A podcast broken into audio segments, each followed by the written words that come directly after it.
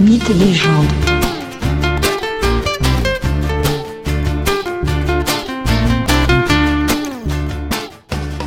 Bonjour à tous et bienvenue dans ce nouvel épisode consacré à un personnage fascinant du cycle arthurien, la célèbre fée Morgane. Cette grande magicienne est, selon les versions de la légende, amie ou ennemie du roi Arthur. Quoi qu'il en soit, elle est sa demi-sœur, puisque Arthur et Morgane ont la même mère, à savoir Ygraine, épouse de Gorlois, le duc de Cornouailles. Morgane a pour père l'époux légitime de sa mère, c'est-à-dire Gorlois, Arthur a pour père Uther Pendragon. Mais l'enfance de Morgane est marquée par un terrible malheur. En effet, Uther Pendragon, roi des Bretons, tue son père, Gorlois, pour épouser Ygraine, sa mère. C'est alors que Merlin l'Enchanteur récupère Arthur pour le confier à un ami pour son éducation. C'était le pacte qu'il avait fait avec Uther Pendragon. Euh, et d'autre part, il récupère Morgane pour en faire une apprentie magicienne. Elle apprend de lui énormément. Morgane devient une magicienne particulièrement puissante. Les pouvoirs magiques de Morgane la Fée lui permettent de se métamorphoser et de guérir les corps. Elle se change ainsi souvent en corneille, et une fois métamorphosée en oiseau, elle vole et peut se rendre en toute discrétion partout où elle le veut. Jeune femme, elle vit à la cour de son demi-frère, le roi Arthur mais ses relations amoureuses tumultueuses lui valent le rejet de la reine Guenièvre qui ne l'apprécie pas du tout. Morgane la Fée est réputée pour sa grande beauté et ses pouvoirs magiques lui permettent de ne pas vieillir. Elle a de nombreux amants. Et en cela, elle ressemble aux légendaires reines celtes qui honoraient les meilleurs chevaliers et guerriers en couchant avec eux. Mais Morgane la Fée est tentée par une aventure amoureuse avec le plus grand des chevaliers de la table ronde, le si reconnu Lancelot. Ce dernier repousse les avances de Morgane. Il faut dire qu'il est très attaché à la reine Guenièvre.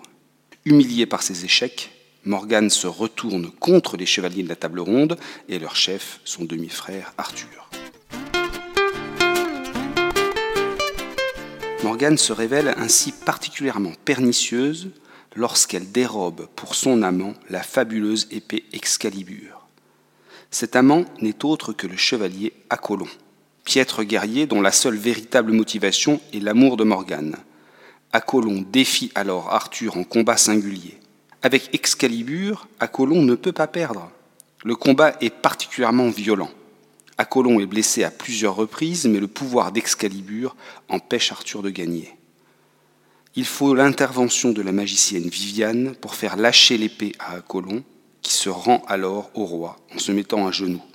Mais le roi épargne son chevalier, malgré sa traîtrise. Cependant, Apollon ne survit pas à ses blessures.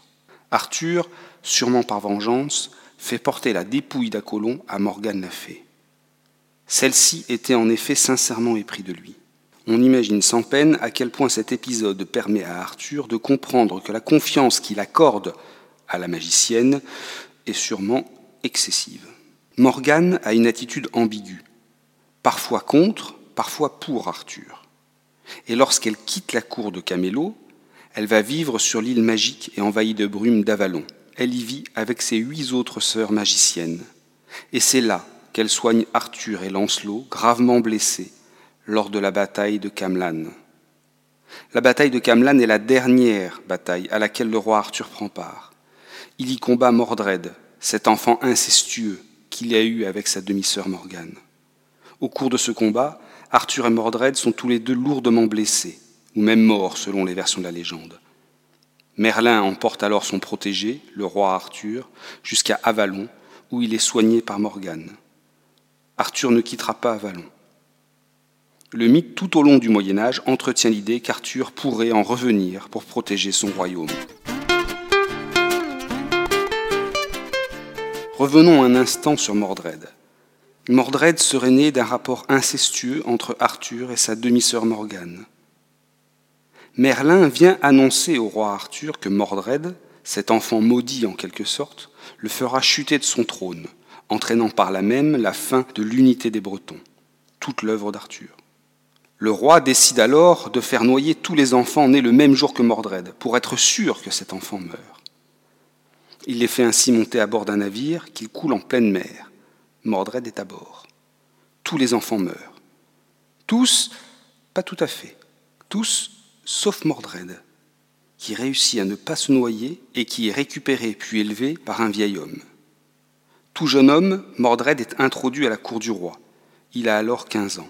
Il apprend sa véritable origine, c'est-à-dire sa filiation qui fait de lui le fils de Morgane et d'Arthur. Mordred devient chevalier auprès de son père, mais son comportement violent, parfois même meurtrier, et dénué de tout respect des règles courtoises, lui vaut une franche détestation des autres chevaliers et des dames.